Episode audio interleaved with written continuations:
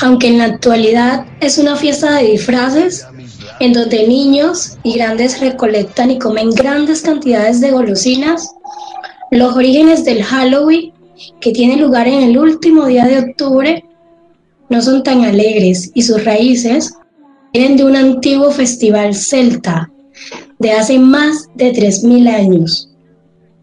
Durante el festival de Shawin se creen que las almas de los que habían muerto volvían a visitar sus hogares y también se creía que los que habían muerto durante el año viajaban al otro mundo.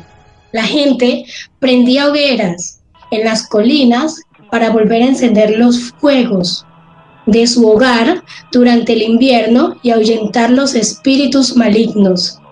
Y a veces usaban máscaras y otros disfraces para evitar ser reconocido por los fantasmas que se creían presentes. Bienvenidos a la segunda parte de Actividad Paranormal, donde toda gran historia inicia con una serpiente.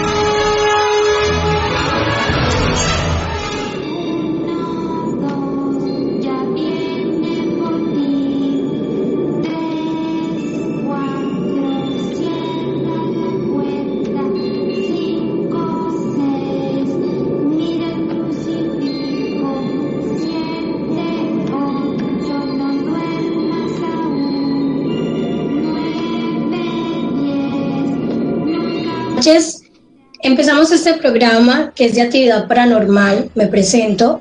Mi nombre es Kaylis de Luque, me llaman Kay de Luque. Presento a, nuestros invitados también, que es Cristian de Colombia Paranormal y Darío de Archivos Enigma, con los conductores. Paola, ¿cómo vas? Hola, buenas noches. Con Luis Miguel Polo Carvajal. Hola, buenas noches. Un placer nuestro amigo Cristian, que tiene una excelente historia para nosotros. Hola, Cristian. Buenas noches, muchas gracias por la invitación. Y con Darío Villalta, desde Honduras. ¿Cómo estás, Darío? Hola, ¿qué tal? Un gusto saludarlos a todos, compañeros de podcast enigmáticos. Bueno, y los dejo con esta gran historia que tiene Cristian para nosotros. Bueno, muchísimas gracias de nuevo por la invitación. Eh, bueno, el día de hoy eh, les traigo una historia, bueno, de pronto para las personas que no me conocen, mi nombre es Cristian Díaz, yo soy creador del podcast eh, Colombia Paranormal, ¿sí? el cual me, me tomo acá el atrevimiento de pronto hacer un poquito de, de, propaganda, eh, el cual pues bueno, tienen y van a encontrar en plataformas como Spotify, como Google Podcast, Speaker, demasiadas plataformas digitales y yo el día de hoy les traigo una historia bastante interesante. Mm. Bueno, la historia eh, se trata de lo siguiente. Por azares de la vida, me llega un, libro, un libro a mis manos. Me llega un libro en mis manos, un libro que se llama La biografía del diablo. Es un libro normal, común y corriente. Es un libro que es escrito por eh, Alberto Coustet, ¿cierto? Y en este libro logramos encontrar eh, lo que, pues lo que, como su nombre lo dice, la biografía del diablo. Sí, es un libro que contiene capítulos donde eh, se habla del aspecto del diablo, donde se habla eh, de, su, de su fisionomía, donde se habla de su sexo, donde se habla de muchas cosas. eh, el diablo, cómo surge el, diablo, cómo eh, nace el diablo, por así decirlo, a qué se dedica, qué hace, ¿cierto? Eh, entonces, bueno, este libro llega misteriosamente a mis manos, es un libro que se consigue en el centro de Bogotá, ¿sí? Que es conseguido en el centro de Bogotá. Es un libro que se compra en estos puestos de libros de segunda, libros de segunda, eh, de estos puestos que se consiguen por las calles de, Bogotá. Eh, lo curioso de, este caso es que, eh, pues bueno, el libro llega, es un libro, se los voy a escribir, ¿cierto? se los voy a describir, les voy a describir así rápidamente cómo es el libro. Es un libro que tiene una pasta color salmón, es de estos libros pasta dura, ¿sí? es de estos libros que tienen, que está muy bien cuidado, está muy bien cuidado, realmente es un libro que está, pues para ser un libro de segunda, es un libro que está muy bien cuidado, ¿sí? Es un libro que a pesar de pronto de los años, de los trajines, de, de muchas cosas, eh, se encuentra muy bien. Es un libro que tiene un poco las, las hojas amarillas, ¿sí? De pronto de los años, de pronto del uso, de pronto de pasar de mano en mano.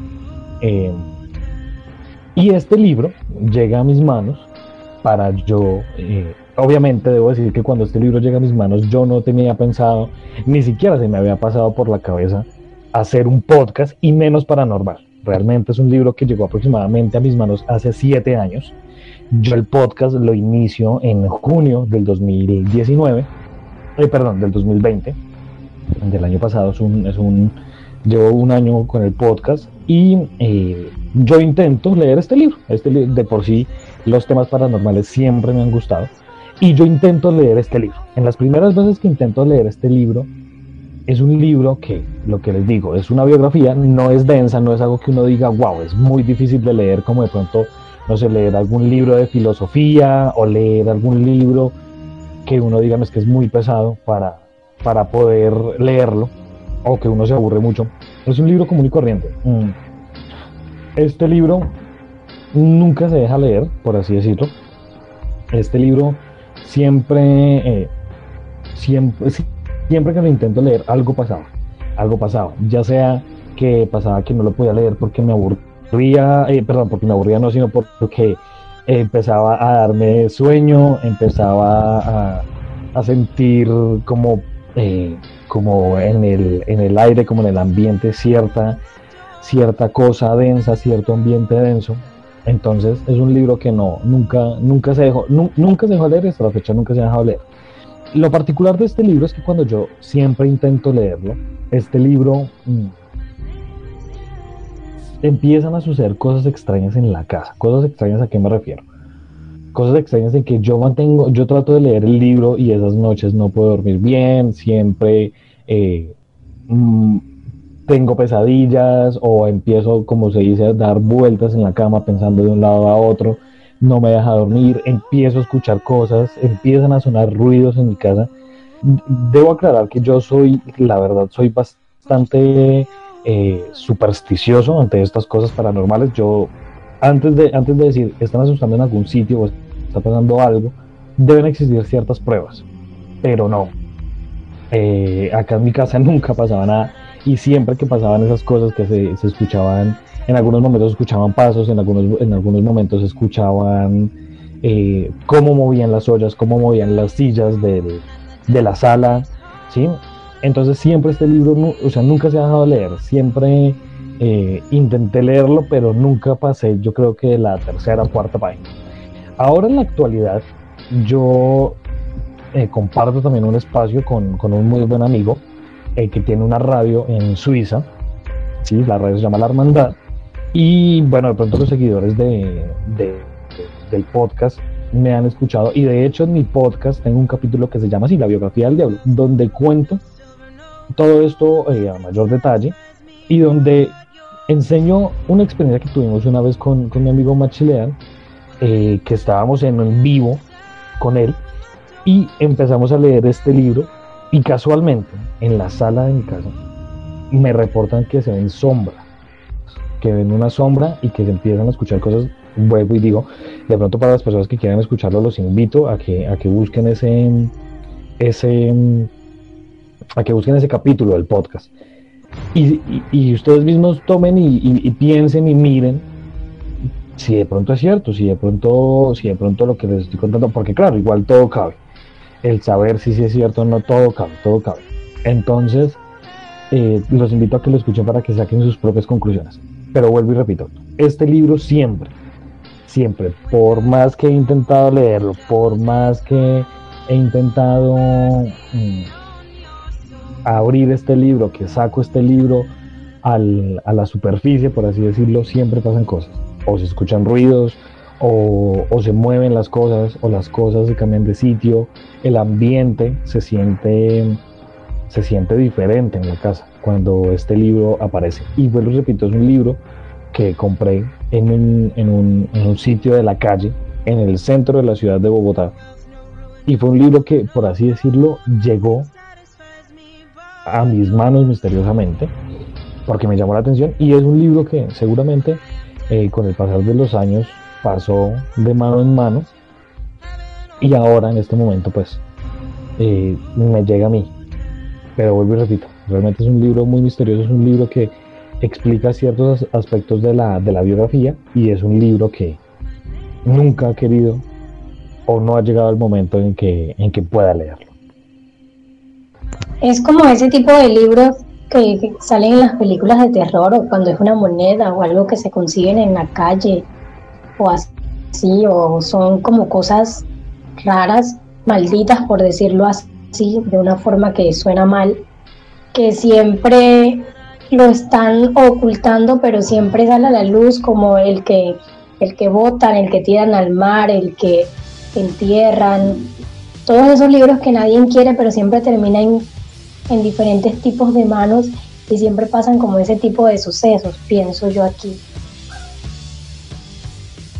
Eh, sí, sí, sí, sí, podemos decir, podemos decir que sí es como un tipo de, como, como cuando uno habla de, como cuando uno habla de, de, muñecos malditos, no sé si han escuchado la famosa historia de, Chucky, o de que es basada en un supuesto muñeco maldito que es, el, es Robert, el muñeco, que es un, es un muñequito como voodoo que regalaron en la casa y este muñeco empieza a reportar, empieza a reportar comportamientos extraños.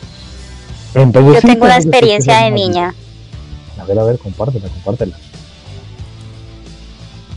Bueno, cuenta mi mamá, porque yo me enteré ya hace poco, enteré que yo tenía un muñeco, ella me había regalado un muñeco, yo estaba viviendo en la ciudad de Cúcuta y ella cuando yo llegué a Valledupar, eh, ella me, como de regalo o de bienvenida, me regaló una muñeca. Yo, yo amaba esa muñeca, esos muñecos que son como de trapo. Esas muñecas, bueno, entonces yo me gustaba jugar con ella, pero llegó un momento que ya no jugaba con todo menos con la muñeca. Entonces empecé a decirle a mi mamá que o sea, que ya no quería porque me hacía daño. Un momento.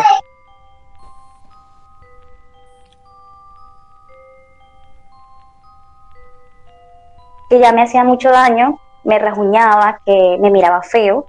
Y todas las noches eh, yo salía diciendo, mami, me mira, me está mirando, me está mirando. Y es algo que yo no recuerdo, pero mi mamá me cuenta. Ella me dice, mami, me está mirando, no, no quiero ese muñeco. Y ella le tocaba meterlo dentro del, escaparate, del closet, para poder estar yo tranquila, poder dormir. Cuenta mi mamá que empecé a tener problemas de sueño y a tener muchos problemas como para, bueno, conciliar, como para concentrarme, porque no quería ver ese muñeco. O sea, yo jugaba con el muñeco o lo podía ver en el día, pero en la noche yo no lo veía. Y le había contado que me había rajuñado. Bueno, una noche me cuenta que ella eh, mete el muñeco como de costumbre al escaparate y en ese momento pasa un rato y ella siente, tú, yo estoy dormida, mi hermana también, siente un pum. Cuando ella enciende la luz, está la puerta del closet abierta y la muñeca en el piso. Y, o sea, es tremendo porque yo solía ser una niña pues que no, ella me dice que yo jugaba con todo, con todas las muñecas que tenía en mi casa, pero con ese muñeco no. Y resulta que esa noche mi mamá sintió tanto miedo, sintió como una energía fea, que agarró la muñeca y la desarmó, la picó y la metió por allá en una bolsa. Total, a los días eh, comenzó a ver partes de la muñeca, como si la hubieran agarrado. Entonces ya volví y la recogí otra vez y la encontraba donde no la había, eh, digamos, puesto. Y dice que un día se cansó y cogió la muñeca y juacata la echó en un, en un eh, cesto de la basura y al carro de la basura. Que desde ese día yo dejé el miedo por las muñecas. Pero hay algo curioso y es que ella no me contó, es que yo comencé desde un tiempo para acá a despreciar los muñecos. Yo dejé los muñecos temprano y yo tengo miedo por los muñecos. O sea, yo a veces tengo una muñeca o un oso, lo que sea, yo no duermo con eso en mi habitación porque no me gusta. O sea, tengo un, como un miedo, como un temor hacia los juguetes, hacia los muñecos. Y yo no sabía por qué, hasta que ella me contó, sino que ella dice que no me contaba porque decía que yo era muy miedosa para esas cosas.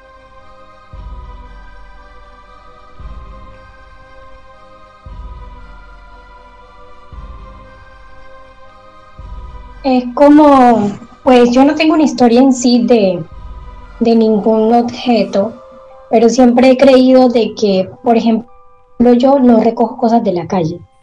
Yo soy muy como creo mucho en eso y entonces cuando mi hija o alguien recoge cosas de la calle, yo le digo, no recojas eso de la calle, deja eso ahí, porque tú no sabes con qué viene eso, tú no sabes nada de eso. Entonces no permito que a mi casa ingresen cosas de la calle.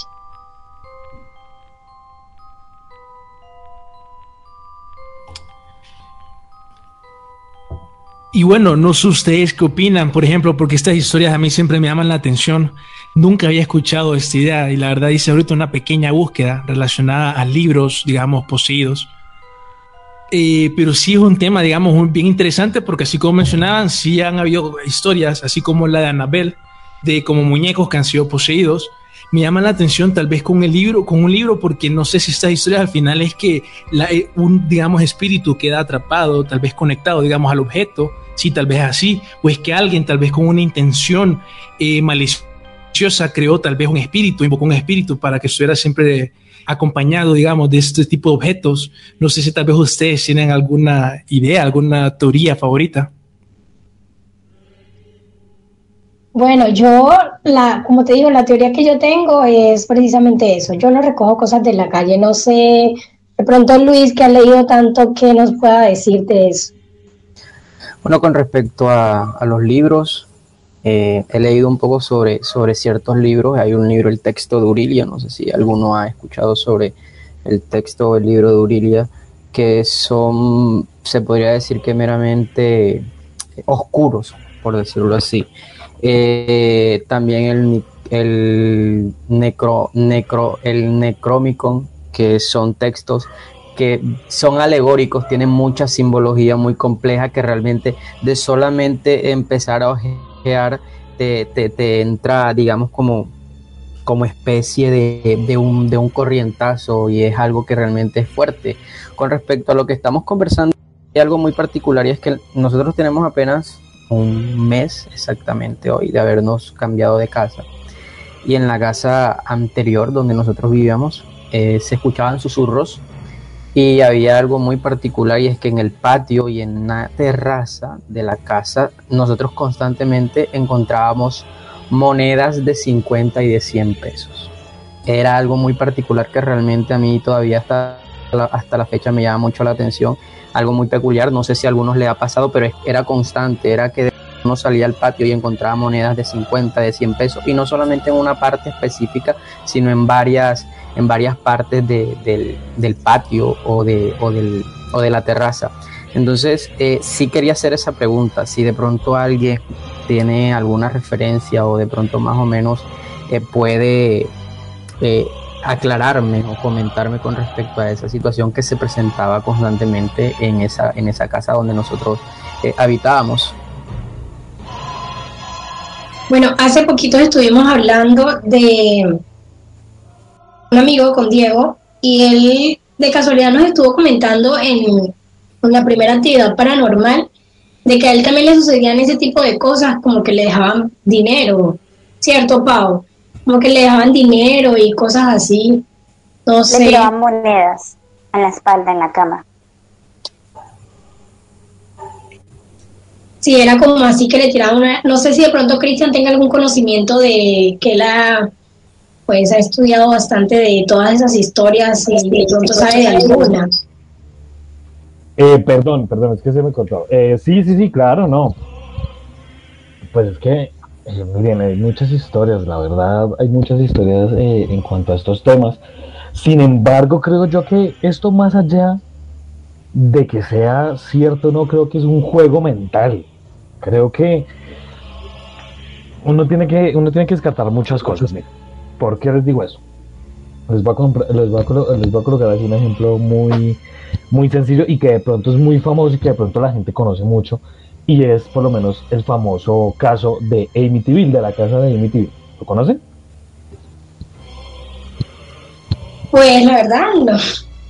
Bueno, el caso de Amityville es una casa, eh, es una mansión, les voy a decir la dirección antigua, es en Estados Unidos, eh, precisamente en Nueva York, cerca a Nueva York, eh, en la 112 Ocean Avenue, y allí en esta casa vivía una familia, eh, la familia de Feo. Ya, ya sé cuál es. Entonces están los padres, el papá y la mamá, está los dos hermanitos, y la niña. está la niña y está Ronald de Feo. Ahí pasan, en este transcurso, lo que les voy a contar es un transcurso de 28 días. Entonces, ¿qué es lo que pasa en esta casa? En esta casa Ronald de Feo dice y alega que empieza a que empieza a como a escuchar voces, a escuchar cosas extrañas de supuestamente espíritus que les dicen o le dicen a este hombre que tiene que asesinar a su familia, ¿sí? Porque ellos están siendo, eh, por así decirlo, poseídos eh, por estos espíritus, ¿sí? Al cabo de los 28 días, este hombre agarra una escopeta, a todo, eh, agarra a todo el mundo, ¿sí? va pasando por cada habitación, pasa en, el medio de la noche, coge, eh, entra al cuarto de los padres, les da de a, disparos, ¿sí? pasa al cuarto de sus hermanos, los dispara y después pasa al cuarto de al cuarto de su hermanita, ¿sí? que aproximadamente tiene 8 años, y coge y le dispara. ¿Cierto? Lo curioso de este caso obviamente de por sí ya es, son estas voces y, son todas estas cosas. Eh, digamos que unas cosas curiosas es que cuando llega la policía a hacer el levantamiento de los cuerpos, encuentra que, todos los cuerpos están eh, como boca, acostados boca abajo, ¿sí? Todos están en sus camas, están acostados boca abajo. Eh, bueno, esto pasa, ¿cierto? Se llevan a Ronald de Feo, alegan que obviamente es como, pues no posesión como tal, pero sí pero sí alegan como, como cuestiones eh, psiquiátricas. ¿Qué pasa? Después de esto llega la familia Lutz a la, a la casa. La familia Lutz se compone de los dos padres, ¿sí? Eh, y dos niños, ¿sí? Pero aquí el que empieza a tener estas supuestas visiones es el, es el, el padre de la casa, el señor Lutz. Y de hecho este caso es muy, eh, es muy... Eh, o se hizo conocer por Ed y Lorraine Warren, ¿cierto? Porque ellos investigan esta casa, investigan todas estas, todos estos fenómenos paranormales. Eh, en los, los también pasan 28 días en esta casa, pero entonces en el transcurso de, de la estadía de ellos, ellos alegaban que escuchaban cosas extrañas, que se sentían malos olores, que de las paredes salían como un líquido ectoplasmático y bueno, un montón de cosas. De hecho, hay una foto muy famosa que tomaron los, los Warren y es de, eh, toman como, o sea, toman como parte de la escalera, de, de, una parte de la escalera y como de un cuarto se ve una cara de un niño que de hecho se ve, de hecho, de hecho es una foto bastante perturbadora. Espérenme, yo la busco y se las paso de pronto para que aquí lo, lo puedan ver. Em, entonces, eh, se ve, o sea, se ve bien, bien perturbado, se ve bien perturbadora la imagen. Pero entonces, ¿qué es lo que pasa? ¿A qué voy con todo esto? Eh, voy a que, eh, claro, seguramente... Eh, ah, bueno, después de que, para terminar la historia, después de que pasan los, los 28 días, los Lutz logran salir de la casa y se van, dejan, dejando sus pertenencias, dejando todo, se van de la casa. Después de eso, pasaron muchas personas más muchas más generaciones que vivieron en la casa, pero que nunca, nunca, hasta la fecha, nunca, nunca lograron o, sintieron algo más allá de lo, de lo paranormal de esto. Entonces aquí es donde yo voy. Yo creo que, claro, pueda que en, en estos casos, digamos en este caso puntual, sí se aprovecharan de, de, este, de, este, de esta noticia para crear, porque claro, imagínense, han sacado cualquier cantidad de películas, han sacado cualquier cantidad de documentales, han sacado cualquier cantidad de cosas. Entonces siento que sí se aprovecharon de, de todo este cerco mediático pero también siento que lo que pasó en esta casa puede, puede que sea algo de, su gestión, porque es muy diferente decir voy a estar en una casa donde tú no sepas nada, donde no sabes nada, a decir estoy en una casa donde asesinaron a cuatro personas, donde la persona que asesinó escuchaba voces, escuchaba cosas extrañas. Entonces yo creo que todas estas cosas, claro, pueden ser casualidades, pueden ser eh, historias colectivas, pueden ser eh, muchas cosas más. Entonces sí siento que todas estas historias sí pueden tener cierto trasfondo real, pero eh, creo que la mayoría de veces lo que pasa es, es creo que es como más cuestión eh, mental y como cierta programación mental que uno tiene ante estos fenómenos paranormales. ¿Y qué pasa cuando, cuando ya va más allá de, de, de lo, digamos, como que entre comillas mental se podría decir, o porque pues hasta lo que yo también entiendo de la historia es que era lo que, lo que acabas de comentar, que escuchaban voces y, y todo esto. Pero tengo una historia contada por, le pasó a, a una amiga, y es que ya va más allá de, lo, de las voces y todo eso, y es que ella dice que estaba durmiendo a pleno mediodía, 12, 12 y media del mediodía, y ella estaba recién... Eh, había acabado de, dar a luz, había alumbrado, tenía una niña, la niña está de, unos cuantos meses y ella dice que estaba durmiendo normal, almorzó y se acostó a dormir normal en su cuarto y, y la niña estaba en, otro cuarto en su cuna. De repente ella dice que está durmiendo y empieza a sentir como si, como algo, como si se estuviese levantando, levantando, levantando. Ella alcanza a abrir los ojos y se da cuenta que está prácticamente pegada al techo está flotando en el aire pegada en el techo. Como levitando. Exacto, pero pegada en el techo, porque ni siquiera unos centímetros de la cama, sino prácticamente pegada, pegada al techo. Y ella dice que intenta moverse y de repente es como si, si, la soltaran y cayó en la cama, se partió toda la cama, tablas, largueros, absolutamente todo. Y obviamente ella sale en, en, ese, en ese susto, entra en shock y sale corriendo. Y de cuando sale, cuando ya está en la calle, recuerda que tiene a su bebé, y se devuelve a buscar a su bebé y dice que cuando va entrando escucha que la, la niña pega un grito súper fuerte, muy fortísimo. Entonces la pregunta es, ¿realmente eh, eh, sí, sí va más, realmente hay entidades, gentes, espíritus que tienen la capacidad de poder, de poder ir más allá de lo, de lo, de lo, de, poder entrar en contacto físico con, las personas, es decir, atravesar ese mundo espiritual al mundo físico.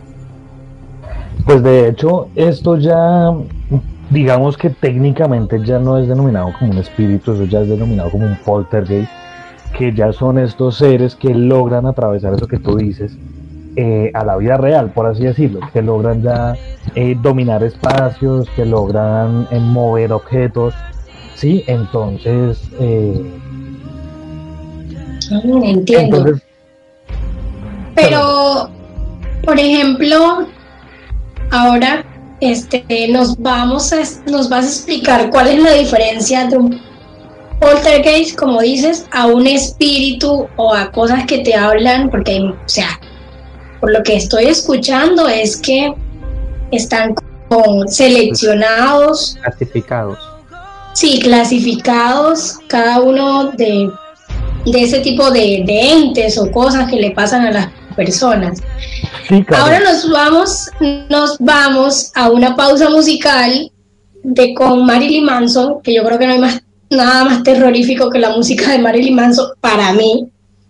Y regresamos con Darío porque ellos también han investigado acerca de estos Warren, de, de esos esposos Warren, que, que siempre están investigando como ese tipo de cosas paranormales y todo esto. Entonces no se pierdan porque regresamos con Darío que nos va a contar acerca de todo lo que ha investigado este, estos esposos Warren y Cristian que nos va a explicar un poquito de la clasificación de esto. Aparte tenemos historias perturbadoras de los seguidores, audios que les van a dejar los pelos de punta. Nos vemos en unos minutos.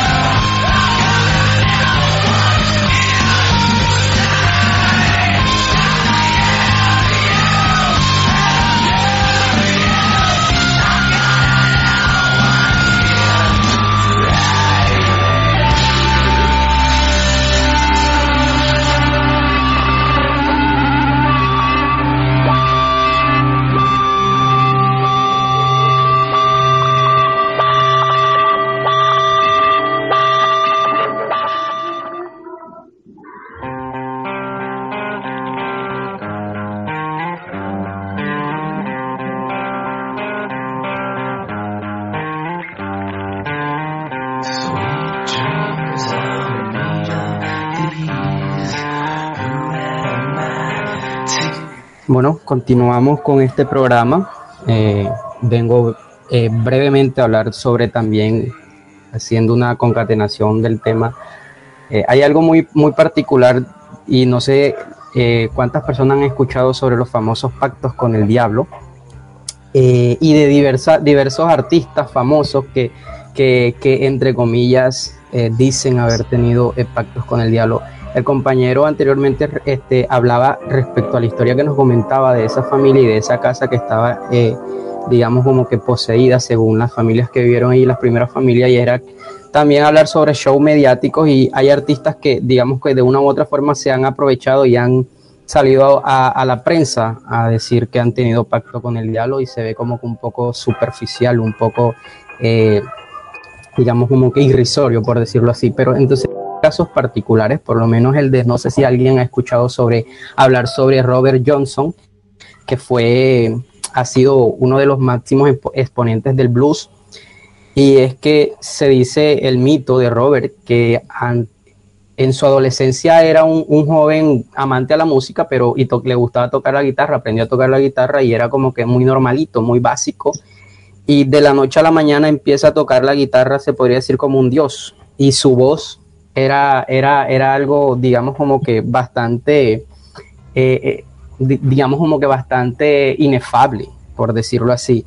Y dicen, cuentan las personas más cercanas a él, que tenía, de un momento a otro empieza a tener ciertos comportamientos extraños. Y si analizan en la, en la, en la, historia, eh, las canciones de él, se darán cuenta que la mayoría de las canciones de la letra está relacionada con temas religiosos y, temas, entre comillas, oscuros, con el oscurantismo.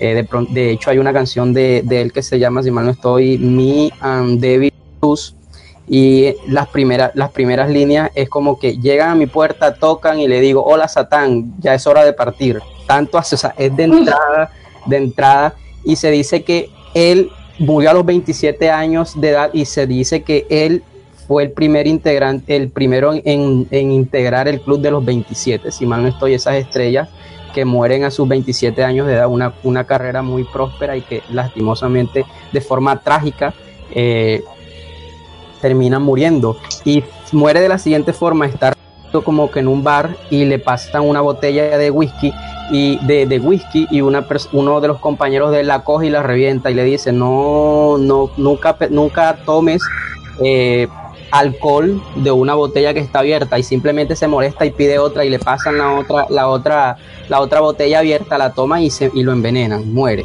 Entonces, ah, eh, como tal, y hace poco me leí un libro de eh, Fausto Werther, se llama, eh, de, de, de Wolfgang Goethe, si mal no estoy, creo que se pronuncia así, y es básicamente la misma historia. Eh, empieza con un, una apuesta entre, Dios y el diablo, donde el Dios reta al diablo diciéndole que su mejor eh, siervo en la tierra, que es Fausto, un hombre inteligente, un hombre, un erudito de la ciencia, de la, de la, de la, de, la ciencia, sí, es médico y también de la alquimia, él lo puede corromper. Al final logra corromper a Fausto y le dice que eh, en vida él le va a servir, va a, ser su, va a ser su sirviente y va a hacer todo lo que él quiera, pero que cuando muera él, ese, Fausto se va a convertir en su sirviente. Y, hacen, y, empiezan a vivir una serie de hazañas donde el diablo realmente se muestra de una forma tan cruda y va corrompiendo, tanto así que cuando hacen el pacto, el diablo se, se, se, se hace pasar por Fausto, llega un alumno de Fausto y empieza como que a decirle, oye, mira, tengo ciertas dudas, no sé qué hacer con, con respecto a los estudios. Y el diablo simplemente se llama Mefistófeles en esa historia, simplemente le dice como, hey, o sea, no, no es necesario que estudies, las mujeres son más importantes, el placer, el sexo, eh, es lo más delicioso, simplemente ve y diviértete. Cómo corrompe, cómo empieza a corromper, eh, crea mucho caos, al final Fausto muere y el diablo ya se hace vencedor, ya va a reclamar el alma de Fausto y vienen unos, unos ángeles y se llevan la se llevan el alma de, de, de Fausto hacia el cielo, queda entre comillas como que sin su premio. Entonces, de hecho, para terminar, eh, leí una historia que se dice que la, la canción de Freddie Mercury, Bohemian Rhapsody, eh, está basada en ese libro. Está basado en ese Ah. libro. La introducción es como que maté a un hombre, se, se, se podría decir que es el mismo, se, se, se acaba de matar el mismo al hacer el pacto con el diablo. Al final, cuando muere, eh, que es la parte, la parte, la parte de, de- del coro donde dicen como sálvenlo, sálvenlo, no, no lo vamos a dejar morir. Dios se lo lleva y en la última parte eh, es como el diablo enfadado. ¿Crees que, que puedes jugar conmigo, que puedes venir? Eh, ser- yo te voy a servir y, y me vas a escupir la cara y te vas a ir como si nada. Entonces son historias realmente de, son historias muy, muy, se podrían decir como que interesantes. Es un tema que hay que, te tiene mucha tela por cortar. Es un tema bastante extenso eso de los pactos con el diablo, ¿no? Siempre se ha hablado de estos famosos o de este empresarios y gente de, de alta alcurnia que siempre ha hecho ese tipo de pactos. Bastante interesante. Vamos con Darío a ver qué nos dice de esos temas de pacto con el diablo, qué investigado, qué nos dice de las historias que teníamos pendiente de los Warren y todo esto. Ok, pues eh, ahorita ese, esa gran historia que acaba de comentar Luis me parece bastante interesante porque yo siempre me he preguntado qué demonios quiere, qué significa la canción de Bohemian Rhapsody. Me gusta esa explicación y no sé, puede ser la verdad de que tal vez habla la- de un pacto faustiano, ¿no? Exacto. Y, y que bueno, también me gustaría mencionar otra historia relacionada hacia al libro, relacionados al diablo, por ejemplo, no sé si lo han escuchado, el Codex Gi- eh, Gigas o Gigas, que supuestamente es la historia de un monje que lo acusaron de que eh, por, no recuerdo exactamente por qué lo acusaron, pero lo, lo acusaron, sentenciaron a muerte y él en la noche antes de que lo mataran dijo, permítanme en esta noche escribir un libro que hable de un poco de la Biblia, la naturaleza, secretos ocultos y no sé qué más, para ver si me permiten vivir. Y se dice la historia de que eh, él hizo un pacto con el diablo, pudo escribir este libro en una noche la historia y que al final este libro eh, han pasado un montón de cosas en el monasterio donde está este libro, como que se quemó y solo el libro eh, sobrevivió y todo eso. Entonces son las historias como así eh, que nos ponen a pensar, ¿verdad? También relacionado a esto de los pactos con el diablo, no sé si ustedes han, han escuchado esa teoría del Club de los 27 relacionado a Hollywood Sí, del montón de personas famosas que, bueno, se dice que por algún, o sea, que estadísticamente, por alguna razón, si sos famoso, tenés más probabilidad de morir a los 27 años. Por ejemplo, la historia de Robert Johnson, si no me equivoco, que estaba compartiendo Luis, eh, él también muere a los 27 años. Eh, que eh, si no me equivoco, esa es la historia también. Por eso también es donde la gente dice, ok, estas personas, que estos famosos artistas que mueren a los 27 años es porque hicieron un pacto con el diablo. La verdad es que hay un montón de historias y al final nunca vamos a poder saber eh, exactamente si estas historias de verdad son ciertas o no. Eh, sí, es como, como esos mitos que uno queda con la duda de que, pero qué raro que todas estas personas siempre mueren a esa edad, ¿no? Y de forma trágica. Sí, podríamos decir que es como cuando están en el tope de su carrera, pues, que tal vez ya sea eh, eh, que la farándula, ser famoso es algo que atrae, o tal vez hay algo más, quién sabe. Y hay algo muy particular, muy curioso, por lo menos no sé si en, alguna, en algún momento han escuchado sobre el cantante Alice Cooper. En algún momento en una entrevista dijo que él, había hecho pacto con el diablo, pero empezó a, a conocer a Cristo y el pacto se, se rompió. No sé qué, si realmente es así, no sé qué tan, qué tan cierto sea. Eso, eso es muy interesante lo que acabas de decir, que si de pronto una persona que hace pacto con el diablo cuando se vuelve cristiano se entrega al Señor, se puede romper eso. Pero eso nos va a responder Paola, porque vamos, porque queremos que Cristian nos diga cómo se clasifica, porque no sabía, la verdad, ese tema es nuevo para mí de saber la clasificación de, de ese tipo de entes, por decirlo yo así, no sé, ¿qué nos dirá Cristian?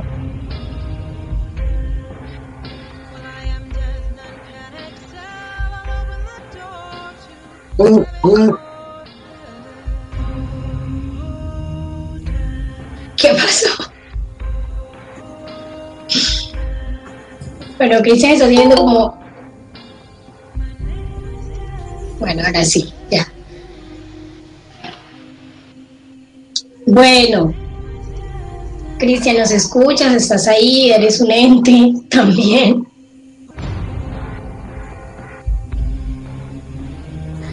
Bueno, mientras se conecta el compañero, realmente sí, me parece muy interesante porque al final yo creo, creo que, que sí, sí, dado el caso que llegase a ser cierto que las personas pueden hacer pactos con, con, con el diablo, con una entidad, con un demonio, yo creo que no es tan fácil realmente romper ese pacto. Como que yo me voy a voy a entrar a, me convierto eh, me, acerco a una a una a una religión y, de la noche a la mañana pues ya como que se va a romper. No sé qué, pueden decir los compañeros, pero yo creo que no es como tan fácil, porque si fuese así todos, todos hiciéramos pacto con, el diablo, sacar todo eso. Bueno, ahí es donde entramos en lo bueno, porque Paola eh, ha, investigado todo este mundo, ella es como una bruja blanca, por decirlo así, y ella nos va a contar cómo, cómo se desliga uno de estas cosas. ¿Cómo se, se desata? ¿Qué, ¿Cuál es la solución? Que yo llevo una casa para o eso, Para eso que es ya un pacto como tal, es complicado. No es fácil, pero sí se puede. ¿Por qué se puede? Porque hablemos de jerarquía nada más. Y si tú hablas de jerarquía, Dios está por encima. Bueno, sí. ¿Sí me entiendes? Entonces, no hay nada imposible para Dios. Él es el creador, el creador de Satanás también. Entonces, las personas que llegan a, esa trascendencia o a esa conexión con Dios y llegan a tener ese encuentro con Él, o sea, como, como que dice, yo estoy dispuesto a darte todo y arrepentirme de todo con tal de, o a darte mi vida con tal de que tú rompas todo eso que yo hice o ese pacto, pero no es tan fácil, eso no es una oración de fe como lo hacen en las iglesias. Sí, yo me imagino. que te dicen, haz una oración de fe y entrégate hoy a Cristo. No. Yo me imagino. No es así. De, hecho, una, de hecho, estaba hablando con, con, con Kay y, y, me hacía una pregunta muy interesante. Si realmente el diablo hace pacto con alguien es porque es una persona especial, no una persona, una persona cualquiera, porque si, si fuese así, eh, cualquier persona. Yo creo que debe tener algo especial para que el, diablo pueda decir, oye, sí, voy a hacer un pacto contigo, me interesa hacer un pacto. Eso, eso le decía yo a él. No, el diablo no le llega a todo el mundo. No le cuando va y dice, ah, voy a escoger uno del planeta para hacer un pacto. No. Yo digo que son personas específicas y son las más espirituales, ¿sabes? Como que las que él ve que pueden tener mejor conexión con Dios o Dios puede estar de cierta forma interesado en esas personas pienso yo aquí. También algo muy interesante y es sobre los portales, sobre esos portales, cómo se abren eh, portales. Y, yo una vez conversando con una, con una amiga me decía como que eh, los espíritus están allí. De hecho, yo eh, tuve la oportunidad de recorrer ciertas, ciertas iglesias y me encontré con los gnósticos, donde realmente es algo muy profundo con respecto al mundo espiritual, al, y a, todas esas entidades. Y creo que en la tercera recámara, que ellos los lo clasifican por recámara, hablan sobre la magia negra y la magia blanca. Entonces, realmente me parece muy interesante cómo, y algo muy particular que me decía esa persona, lo ideal es que los seres humanos, nosotros podamos observar y podamos ver a los espíritus, no como que hay una distensión, hay un rompimiento entre, o, un, eh, tenemos dormida, por decirlo así, la conciencia y, cuando despertamos la conciencia podemos observar. El tercer ojo, como dice Paola. Exacto.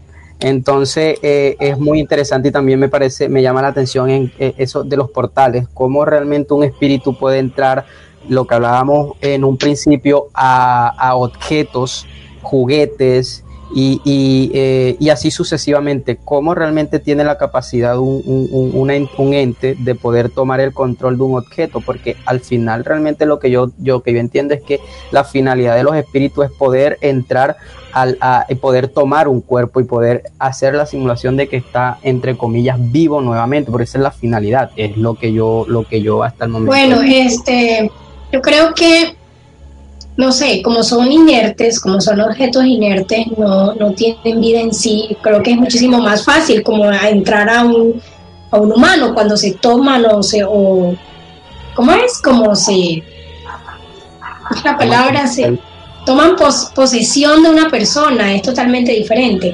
Yo quiero que Pau nos diga específicamente cómo nos liberamos, cuáles son las liberaciones cómo encontramos, como, cómo liberamos todos esos espíritus o, esas cosas de nuestros hogares o, esas energías, por decirlo así, porque son como, como energías, ¿cierto? Mira, mira que hay mientras la... Sí, sí, claro, claro. O sea, hay cosas, hay energías, malas energías, como les digo yo, seres de bajo astral, eh, demonios, espíritus, espíritus de esos digo que uno de las, de, como estaba diciendo, de los clasificados están los espíritus, los que son las sombras, esos que consumen tu energía y andan por ahí jodiendo y pueden estar en todos lados. No necesitan un permiso ni que tú les digas pasa, no, ellos están por todos lados. Por eso son los que más atormentan, los que, pero sí puedes sacarlos fácilmente de tu casa o de, de tu entorno. Esos son esos que dan esa mala energía, esa pesadez, eso que te da a ti, que ay, me siento pesado, que yo cada vez que llego en esta casa siento esta energía o cada vez que llego a este lugar. Entonces sí es fácil sacarlos de tu casa o sacarlos de, de realmente, o si te están molestando directamente, ya un demonio sí se necesita más, pronto, oraciones, como una más exorcización, digamos así, un exorcismo, para sacarlo de tu casa. Y no entran eh, porque sí. Si viene un demonio a tu casa, no entra porque sí. Ya hablando de los incubos y sucubus, ellos sí. Ellos, digamos que los incubos y sucubus, más que todo es por tu debilidad. Digamos, consumen esa energía por tu debilidad, pero personal. Digamos que tú eres una persona débil o en ese momento estás desprotegido o en ese momento no tienes una relación con Dios o con cualquier deidad, porque no solamente Dios protege, hay varias deidades, pues las personas que trabajan, como las brujas, Hécate, o pueden ser, eh, ¿cuáles más? Bueno, por lo menos está la diosa Hera, la Afrodita, que son las deidades femeninas que más, bueno, personalmente a mí me gustan. Pero ¿cómo nos protegemos? Fácil. Si eres creyente de Dios, eh, si eres creyente de, digamos, de, Padre, Hijo y Espíritu Santo, porque ustedes saben muy bien que eh, pues existen varios dioses o varias deidades como el cristianismo, el judaísmo, el islam, islam está, o sea, todas esas tienen diferentes creencias y tienen sus maneras diferentes de protegerse. Pero digamos que si estás agarrado con Jehová, con Dios, con Yahvé, salmos, los salmos son extremadamente protectores. Los salmos son, creo que una de las cosas más protectoras que hay son los salmos. Los salmos en hebreo, en su lengua natal, son muy protectores. Eh, la estrella de, David eh, en los espejos, hablando de los portales, eh, son buenas, funcionan más que la cruz. Entonces, la estrella de David en los espejos, que sí abren portales, de hecho. ¿Y por qué se preguntarás que tengo el gorro en la cabeza? Es una manera de proteger mi chakra corona una manera de proteger, porque crees que a veces cuando tú estás orando o estás tratando de tener una tranquilidad y paz mental, te llegan pensamientos a tu cabeza que tú no quieres. Y es precisamente porque no nos protegemos físicamente de, de ciertas energías que en el momento estamos llamando o a que hay a nuestro alrededor. Pues en estos, en estos momentos, con la música de fondo y con estos temas, llamamos muchas cosas, llamándolas por su nombre. A mí personalmente no me gusta llamar a los demonios por su nombre, porque es una forma de invocarlos. Y realmente no, no me meto con eso. Eh, pero sí para proteger de tu casa. Si ya tienes algo en tu casa y necesitas sacarlo, puedes hacerlo por aquí una lista con palo santo, con agua de vinagre, con sal, con amuletos o talismanes, eh, con agua de alcanfor, con una sábila detrás de tu casa. Esas son cosas que nuestras abuelas hacían y nosotros se preguntan, ¿pero por qué? Exactamente son cosas que vienen desde generación en generación y salen esas malas energías de tu casa. Con mantras, eh, las católicos se protegen con cruces. Yo no le tengo mucha fe a las cruces, pero se protegen con cruces. Digamos, plantas. Las plantas las plantas que son buenas para proteger y sacar malas energías, pero en la parte de afuera de tu casa, no en la de adentro, son las plantas como cactus suculentas, plantas que tengan, que sean puyudas o puntudas. Los helechos, las plantas tipo espadas, eh, esas plantas son para tenerlas afuera de la casa. Nunca un cactus en tu habitación, jamás. Eh, tengas un, de pronto plantas dentro de tu, casa, no son buenas. Ellas tienen una energía fuerte, entonces ellas sirven para la entrada de tu casa. Y para pues, de pronto la parte trasera. Eh, pero dentro de la casa, eh, la sábila, aunque es puyuda, al momento de tú voltearla o colocarla como la colocaban nuestras abuelas, en B, detrás de la puerta, esa es la única manera de, pues, de proteger tu entrada. Y otras, eh, como la ruda. La ruda es una planta que tú tienes que ocultarla a la vista de los demás. Tú la guardas detrás, por allá, en, un cuarto, en el patio, atrás, nunca en la entrada de tu casa o en la vista de los demás. En el momento que ella se entristece o cae, porque ellas mueren de un momento a otro, es porque recibieron una energía muy fuerte. Una vez me pasó que yo llegué a una casa, una casa no, un negocio. Había una ruda en toda la entrada. Yo dije, ¿qué está ruda ahí? La vieja no sabe. Pero yo en el momento no sabía, ella tenía un frasco lleno de limones. Yo sí sé que el limón cortado en cruz es bueno para quitar ciertas malas energías, pero ellos estaban enteros, entonces me causó un poco de curiosidad y le pregunté que para qué tenía eso ahí. en un frasco lleno de agua. Y le hice así, con este dedo. ¿Para qué es esto? Ay, ¿para qué fue eso? Yo soy una persona que siento mucho las energías y las energías normalmente físicamente me agotan, me duele el cuerpo cuando yo estoy en una parte y toco algo o estoy en presencia de algo maligno, a mí me debilita por completo y es algo por lo que estoy luchando. Y toqué y insofacto me dio un dolor en todo el brazo, en, sentí esa mala energía que había recogido. Yo, la señora me dijo, ya que preguntaste, esto es para recoger malas energías. yo, ay señora, que no me dijo antes de tocar eso. Y créanme que sí funciona, o sea, esas cosas funcionan mucho para esas personas que siempre más que todo a tu alrededor, tu espacio, para protegerte tú. Están, eh, pueden ver. Las piedras. Están los cuarzos, las piedras, para protegerte a ti. Y una de las piedras más fuertes para protegerse es la turmalina negra. Busca en Google, Aglea. La piedra más fuerte para protegerte es la turmalina negra. Es la más fuerte. Para empoderarte, para tú tener más seguridad en ti mismo, el ojo de tigre para serenarte y para estar más tranquilo, ya ahí sí de pronto esta que estoy que tengo, que esta es la matista. Y hay una infinidad de, cuarzos que son buenísimos para protegerse del mal ojo, el oro. Mi hija, mi, mi amiga la conoce, ella, esa niña es demasiado artista. Sea, tiene muchas cosas que llaman la atención. Y ella me dice, ella porque no le han hecho ojo? Porque es demasiado, hace hasta TikTok. Y es muy pequeña. Y es porque yo siempre, desde pequeñita le compré el oro. Está la manillita roja en el brazo izquierdo. Y no solamente es colocarse la manilla roja en el brazo izquierdo, sino eh, activarlo. Ahora, para protegernos también y sacarnos toda esa mala energía, la energía de la luna. La luna llena es muy buenísima, muy, perdón, muy buenísima para sacar las malas energías, para votar, ese día tienes que votar todo, para recargar cuarzos, pues estos cuarzos también se llenan de mala energía. Y una manera de, recargarlos y limpiarlos es con la luna llena. Pero la mejor forma en como yo los limpio es con agua de río, agua que corra. Eh, yo le tengo una fe al agua de río, también te quita las malas energías. Tú, tú te sientes pesado, como yo, yo quería te cargaba unas migrañas y desde el día que me metí al río y me sorbí tres veces, tres veces me metí y esas tres veces me quitaron toda la migraña que tenía. Estaba cargada, quién sabe de qué. Yo lo único que les digo es que, bueno, otra, vamos a ver, vamos a aprovechar el tiempo rapidito porque estoy tratando de hablar lo más que pueda.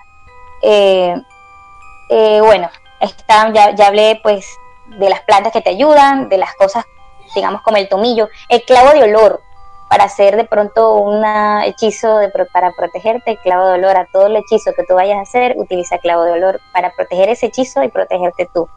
O en el almuerzo un hechizo. Las ventanas.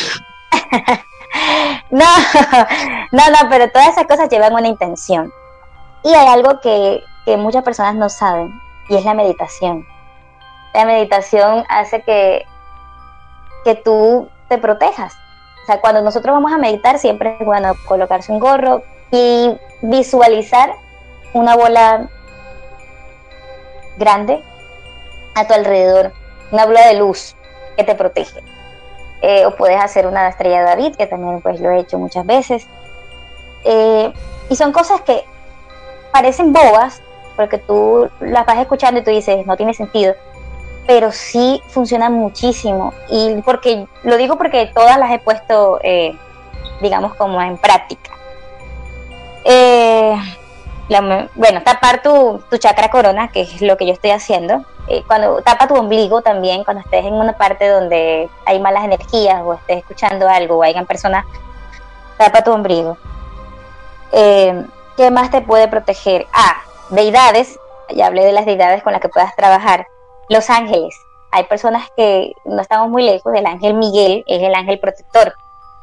Y muchas personas trabajan. Cuando tú tienes un problema y necesitas ayuda, préndele una vela amarilla a un, al ángel Miguel y eso es poderoso. Y sí.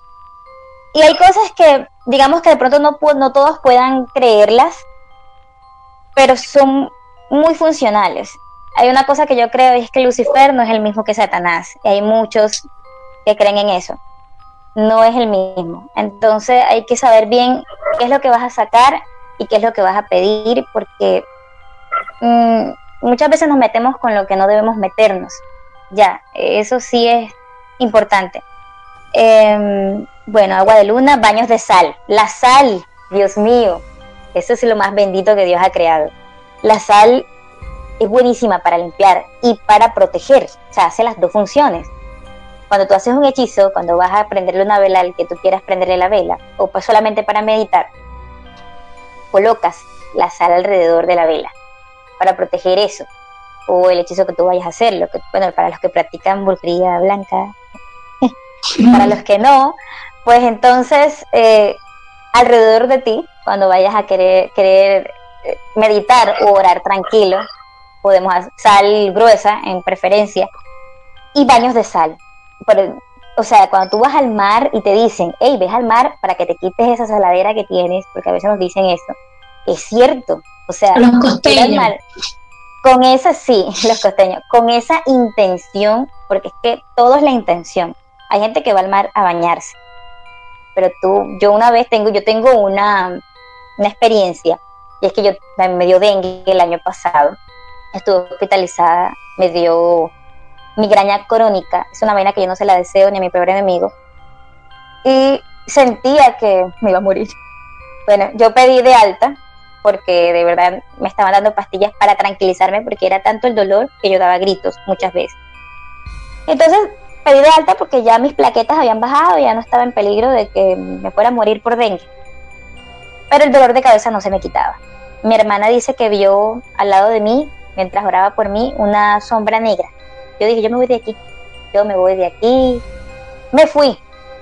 Y yo me iba de vacaciones para ese tiempo iba primero para Medellín y luego para Santa Marta, a la playa. Y yo dije, no, llévame primero a la playa, yo me voy para la playa.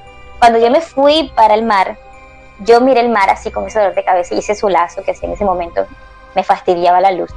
Y yo dije, no, pero yo me voy a meter. Cuando yo me meto, me, ¿cómo sucumbo? ¿Cómo es la palabra?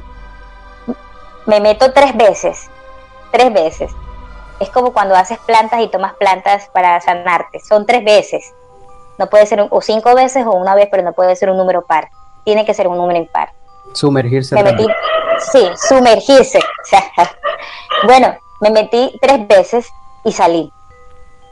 Cuando yo salgo, bueno, claro, está pidiéndole a Dios. Yo soy una bruja que cree en Dios. Y, y realmente salí sin dolor de cabeza. O sea, era una migraña crónica, ni siquiera una migraña normal. Mi migraña normal te duele la cabeza, te molesta la luz, todo.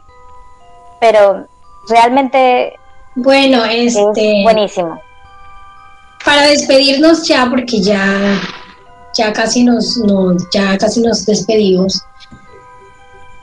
Queremos que se despida de nosotros, eh, Cristian, que ya se tiene que ir, tiene compromisos por irse, que se despida de nosotros, que invite a todas las personas a, a seguirlo y a escuchar historias paranormales. Claro que sí, muchísimas gracias a todos por este espacio, de verdad a las personas que nos están escuchando, primero que todo los invito a que sigan apoyando estas clases de espacios porque pues son espacios muy valiosos, son espacios muy chéveres donde se hablan temas muy interesantes. Y pues bueno, la persona que quiera escuchar todas las historias que tenemos en este podcast llamado Colombia Paranormal, lo invito a que nos siga, eh, estamos en Instagram como arroba Colombia Paranormal Podcast y estamos en todas las plataformas digitales como Spotify, Google Podcast, Speaker, Deezer, eh, bueno, eh, Breaker, creo que no se me queda ninguna otra, a que nos siga. Estamos en todas como Colombia Paranormal.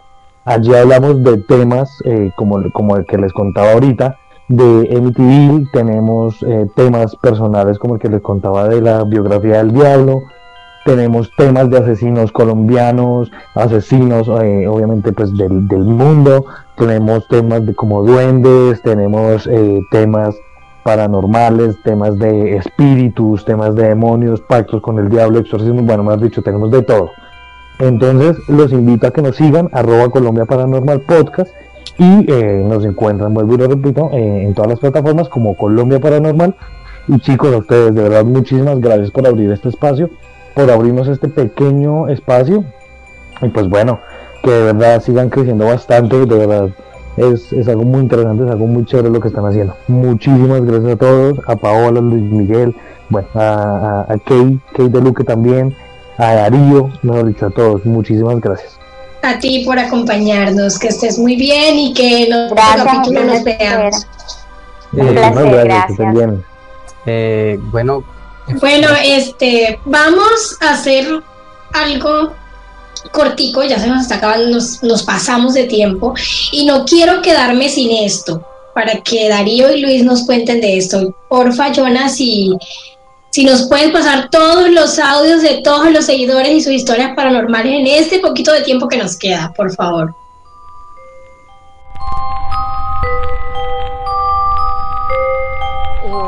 Tuve una experiencia, le puedo decir, paranormal.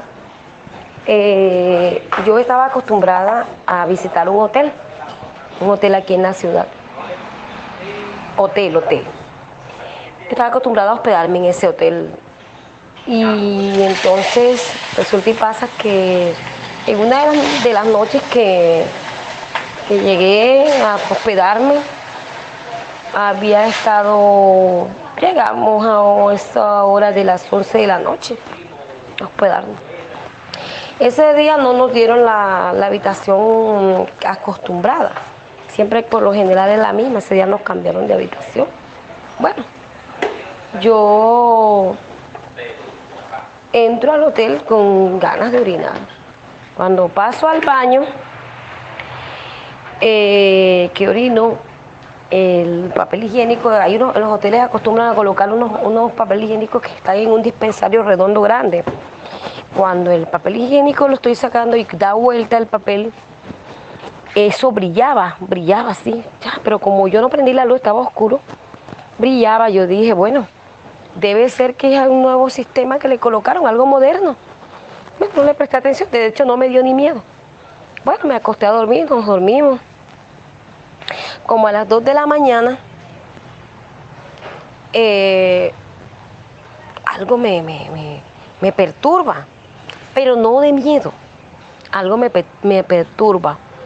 Y yo de pronto me abro los ojos y veo que una luz me, me recorre así el abdomen, una luz que no sé dónde sale, una luz blanca, así como si usted coge una lamparita pequeña y le hace así en la oscuridad a la persona. Una luz, yo miro, ¿eso qué es?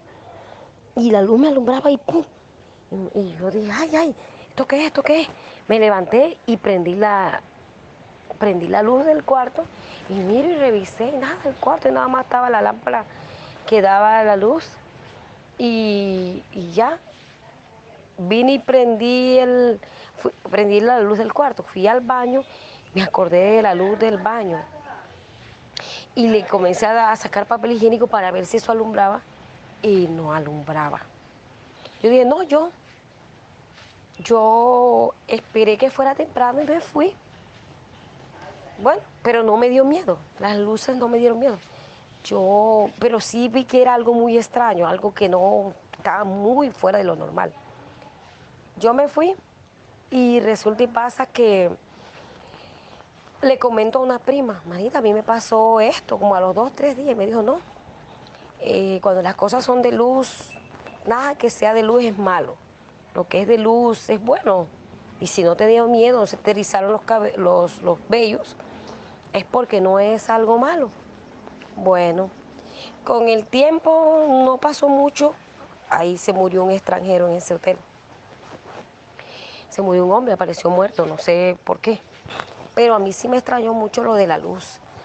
Eh, primero en, la, en el dispensario del, papel higiénico y segundo esa luz que me, que me alumbraba el cuerpo a mí, me lo alumbraba. Yo en ese momento me asusté y me pareció extraño, pero no, no, fue algo extraño que más nunca me ha vuelto a pasar de esa... Mm, bueno, tuve una experiencia... aquí te mando una de las experiencias sobrenaturales que yo tuve raro, raro que fue más adolescente, más, más, chiquito, ya grande, no me ha pasado tanto susto ya, pues. O lo normaliza uno como que es el gato, es el perro, pero de las peores que me pasó, y le he encontrado explicación a cada una, una de las primeras fue que, que yo estaba durmiendo así, eh, como eh, boca arriba, con, con la sábana, y yo sentía que me estaban rodando, que me estaban rodando, que me estaban rodando, que me estaban rodando. Y yo me levanté y ya tenía media, o sea, media pierna casi tapa la rodilla afuera. Y, yo quedé tembloroso, o sea, no fue solamente ver, sino fue sentir. Y, lo que fue esa me, me soltó, o sea, me rodaron literalmente. Hay otro también de que eh, en la casa donde mi abuela, yo a veces solía visitar a mi abuela para acompañarla, unos fines de semana o cosas así. Y la cocina de ella daba al patio, o sea, tenía una ventanita al patio. Y yo una, una madrugada me levanté buscando comida, tenía hambre y estaba buscando comida en, en la cocina y sentí que del patio alguien me llamó con una voz gruesa y con mi nombre completo. O sea, dijo mi nombre, una voz demasiado gruesa. Yo me asusté, salí corriendo y me acosté. Me acosté y cuando me acuesto, siento que alguien se sienta en la cama cerca de mis pies. Y yo no daba para moverme. Luego sentí que esa persona estaba encima mío y yo miraba y no había nadie. Eh, o sea, me asusté muchísimo, pero solamente me quedé ahí paralizado, me quedé dormido y ya está. Bueno, bueno, tuve una experiencia, le puedo decir paranormal. Bueno, hace como nueve años eh, la experiencia paranormal que tuve fue eh, en Maicao.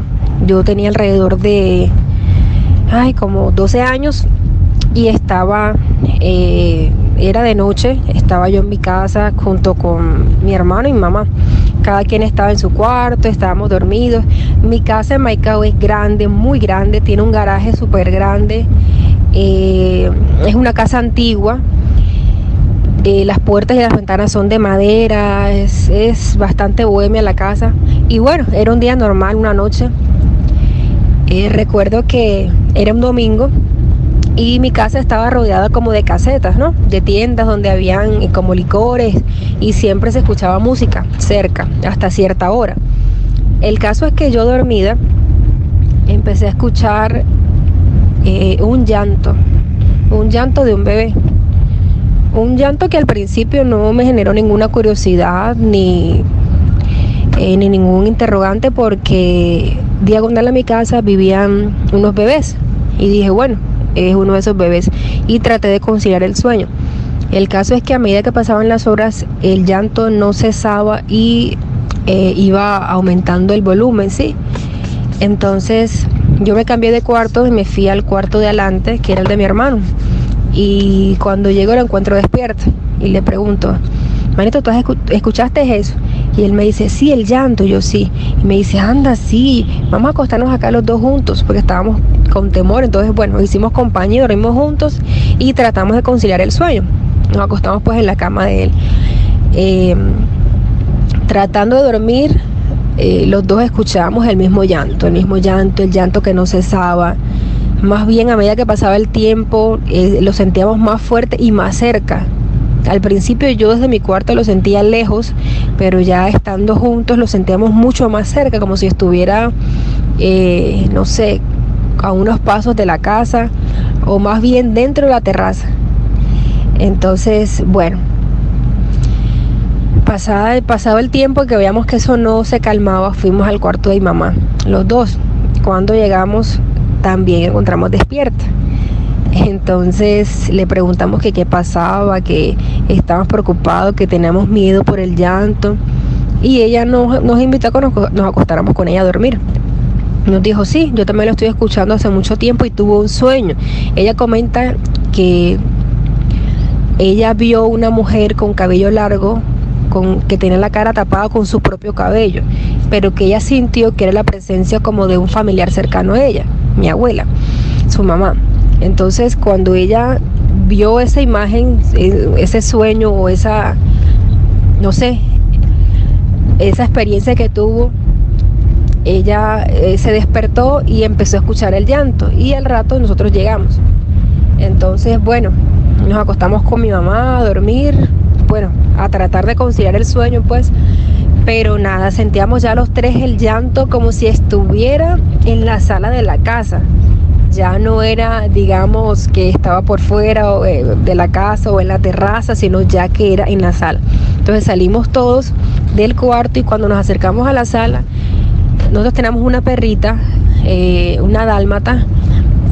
Ya notamos que la dálmata estaba arrinconada en la puerta que conducía hacia el patio. Estaba temblando la perra, estaba llorando, estaba ladrando, o sea, se le veía el temor y donde ella estaba salía el llanto.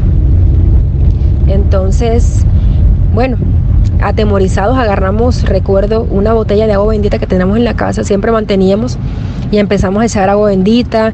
Mi mamá puso unas alabanzas en la casa eh, y en un momento dado eh, nos dijo, bueno, vamos al cuarto, ya es tarde, vamos a orar, vamos a pedirle a Dios y vamos a hacer un, vamos a, orar una Ave María, recuerdo perfectamente. Cuando nos fuimos al, al cuarto estábamos tranquilos porque ya sentíamos que había mermado el llanto. Nos pusimos a orar los tres agarrados de la mano en un colchón y empezamos a rezar Ave María. Y en medio de, de nuestra oración en milésimas de segundos por una ventana grandísima que había en el cuarto, una ventana de madera que estaba tapada como con unas cortinas. Sentimos que salió un estruendo de un aire, un viento muy fuerte y una voz de un hombre que nos dijo, ¡Ja! María y salimos corriendo, mejor dicho, agarramos la primera muda de ropa que, encontramos. Mi mamá recuerdo que agarró un machete, me dio un cuchillo a mí y alterado, vámonos, vámonos, vámonos. Nos fuimos de la casa, recuerdo, nos fuimos a la casa de otra tía a dormir y bueno, fue súper, súper, súper, súper difícil esa experiencia porque es la hora, ya ha pasado tanto tiempo que voy a esa casa a dormir a mi casa en Maicao y no duermo, no duermo. Esa fue mi experiencia. yo no sé si la historia de mucho miedo o no. Una vez también estaba en la casa de una amiga, dormía allá y ella se fue para el colegio, se fue hace muchos años. Yo me quedé en su casa esperando a que ella regresara del colegio. Yo me puse a hacer en el cuarto de ella y la ventana de ella da hacia la calle del cuarto y yo estaba haciendo aseo, eran como tipo 4 de la tarde, 5. Y ella se me apareció, yo me puse a mirar por la ventana y se me apareció una niña muy hermosa, como de 5 años, blanca, blanca, que niña tan blanca y mona, con el vestido demasiado blanco, creo que nunca he vuelto a ver un vestido de ese, blanco, de ese color blanco. Y sonriéndome, no sé qué era. Me quedé mirándola, pero tampoco me no sé si, Yo no sé si la historia de mucho miedo o no, pero fue como, así como lo más paranormal que me ha pasado en la vida, eh, tenía como 13, 14 años más o menos. Y generalmente para ese tiempo en las casas solamente había un televisor, o sea, eh, siempre estaba en la sala. Y generalmente yo me quedaba eh, viendo televisión hasta tarde, 2, 3 de la mañana. Recuerdo que una noche cualquiera eh, yo tenía las luces apagadas y se prendieron de repente. Bueno, no le di tanta, tanta importancia, me levanté, lo apagué de nuevo. Cuando iba de regreso a sentarme a la silla, sentí que por la calle, por lado afuera, estaba pasando muchos caballos cabalgando. Y yo, o sea, tan raro que, o sea, pasaran caballos, nunca pasaban caballos por ahí tan tarde de la noche tampoco. Eh, yo me asomé y sentía aún cabalgando los, los, los caballos, valga la redundancia, eh, afuera, ahí al frente mío, y no veía absolutamente nada. Luego, eh, cuando ya yo me estaba asustando, eh, seguía mirando, seguía mirando, y sentí que un, un caballo relinchó al frente mío y yo no veía absolutamente nada. Y eso fue como lo más paranormal que, que he tenido. No sé si sea tan, yo no sé si la historia de mucho miedo no.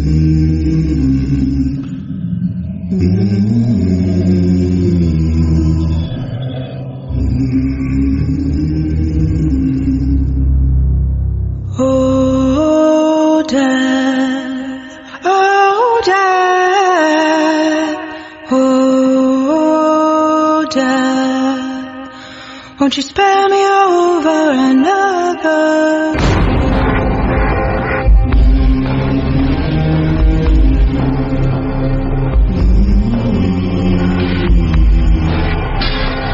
Bueno, y aquí finalizamos con este capítulo, segundo capítulo de Historia Paranormal. Agradecida con todos, con Darío, gracias por estar con nosotros, y Archivos Enigma, para que inviten a todos a estar contigo. Bueno, yo quiero invitarlos a todos a que esto queda grabado, lo subimos a Spotify, nos pueden seguir en Spotify como Serpiente o filtrar como Key de Luque. Todos los sábados vamos a estar a las 8 pm con un tema muy bueno, muy interesante y el próximo tema del que vamos a hablar es de asesinos en series con Serialmente, un podcaster que es de lo mejor en Colombia, está en los número uno de los podcasters aquí en Colombia y se ha ganado muchísimos premios, siempre está investigando de asesinos en series, es escritor, tiene muchos libros que se llaman Herederos de Caín, Letargo, Carne, o sea, son libros muy interesantes para que vayan averiguando sobre Serialmente. Si quieren escuchar algo de él, también pueden buscarlo en Spotify como Serialmente. Yo me despido de todos ustedes, agradecida con Luis, con Paola, para que se despidan también. Eh, bueno, muchas gracias a ustedes por escucharnos. Eh, queda la invitación pendiente para el próximo sábado y como les comentaba hace poco, la invitación es para que vean la película El Rito, una película muy interesante con respecto al tema que estábamos conversando. Sé que les va a gustar realmente una persona que estudia, un joven que estudia, empieza a estudiar porque le toca. El curso para sacerdote y en medio de ese curso se da cuenta que no cree en Dios, que no cree en Dios, que no cree en nadie, no cree en, ni, en el Dios ni en el diablo. Y se podría decir que el diablo se lo toma personal como, ah, ok, no crees en mí, entonces te voy a demostrar que realmente sí existo. Y empieza a darle, a manifestarse de una forma muy profunda que realmente al final termina creyendo, termina creyendo en que sí hay dos fuerzas en este mundo que es el bien y el mal. Entonces se la recomiendo, muchas gracias a ustedes por escucharnos y nos vemos el próximo sábado. Listo, bueno, Muchas gracias por la invitarme también, Kelly, esta vez.